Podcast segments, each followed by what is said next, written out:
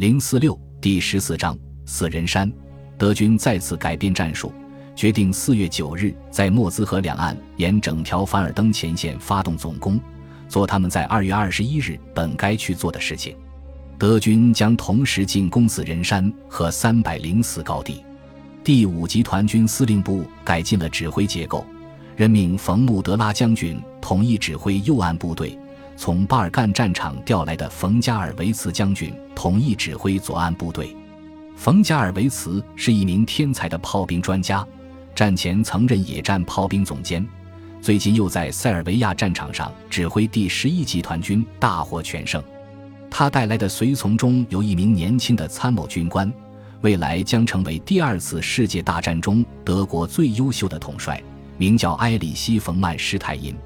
可冯加尔维茨将军刚刚到任，就被法军炮兵来了一个下马威。法军大炮把他手下的一名师长连人带车炸了个粉碎。他在日记里阴郁地写道：“任务太重，后备力量不足。承担攻占死人山高地这一艰巨任务的，正是德军总参谋长的亲哥哥，第二十二后备军军长、骑兵将军欧根·冯法金汉。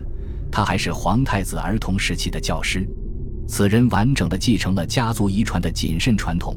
冯加尔维茨语带讥讽的评论他慢条斯理的作风。我们最早可以在一九二零年打进凡尔登。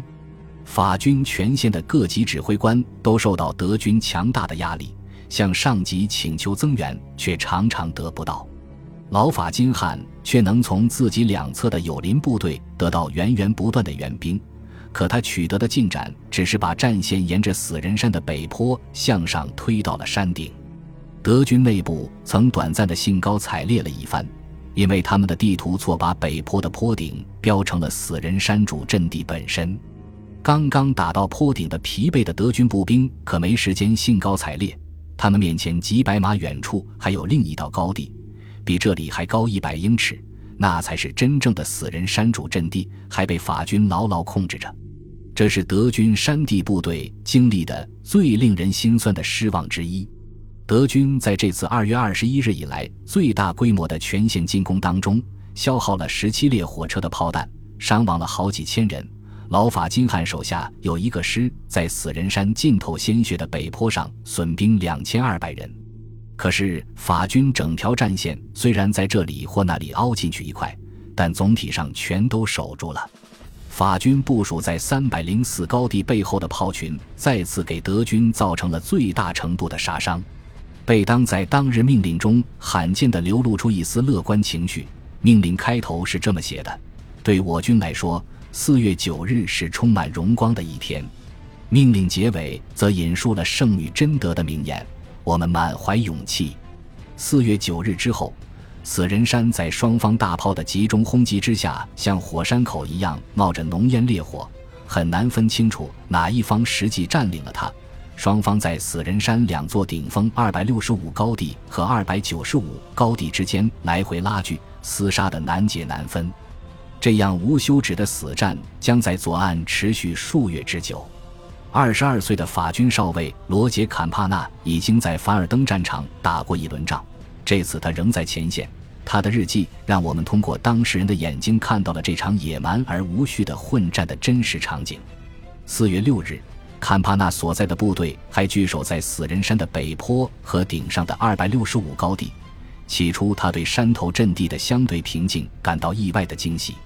前锋连的一名中尉在战前是数学家，来要一根蜡烛，好在自己的掩体里继续研究数学问题。这种平静持续了两天。四月八日，数学家中尉在巡逻时抓住了两名德国逃兵，这才了解到德军的进攻迫在眉睫。第二天是个春光明媚的星期天，早晨时分，居然有云雀在死人山上鸣唱。那天怎么看都不像大战来临的一天。突然之间，一枚炮弹落地，飓风降临了。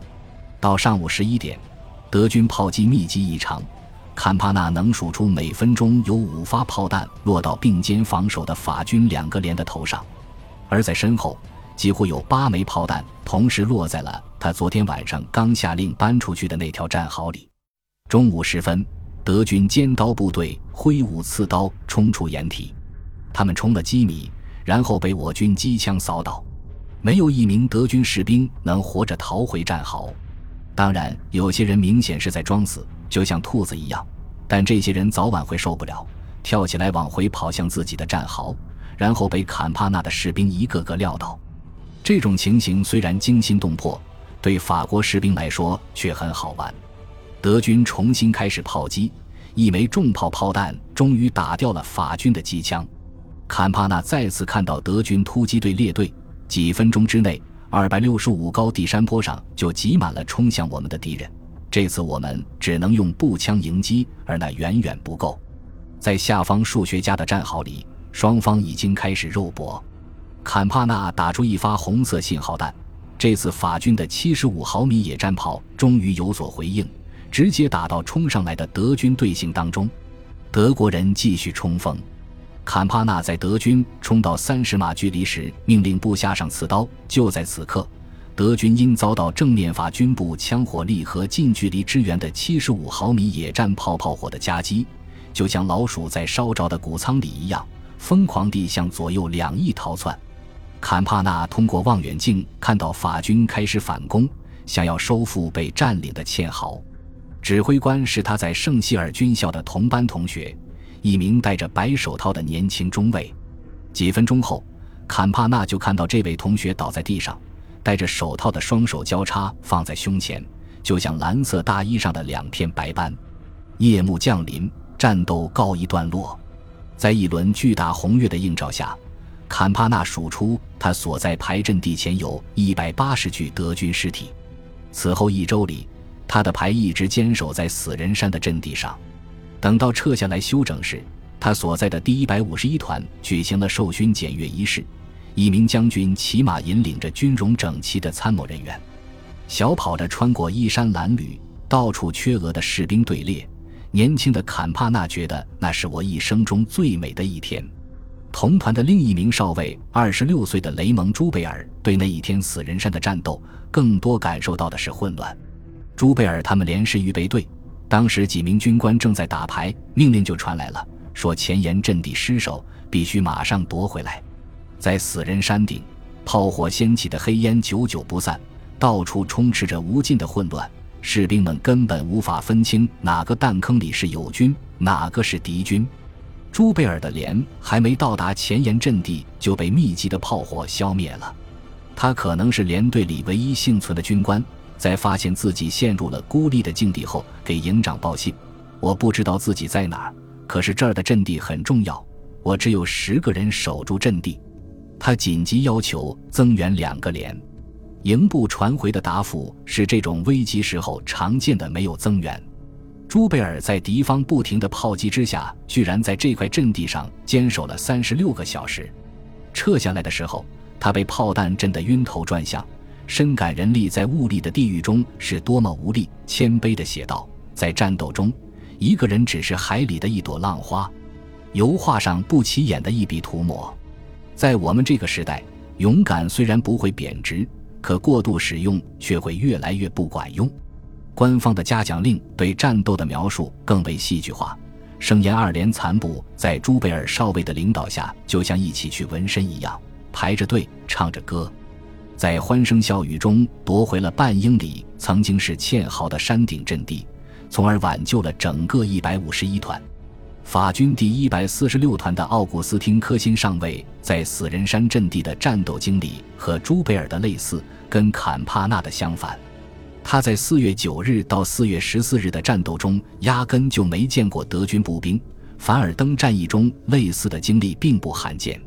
可是他指挥的连队每天都在德军炮击下损失二十人到三十人，连布设在一条残破的堑壕的一个洞里，浸透着伤员的血水。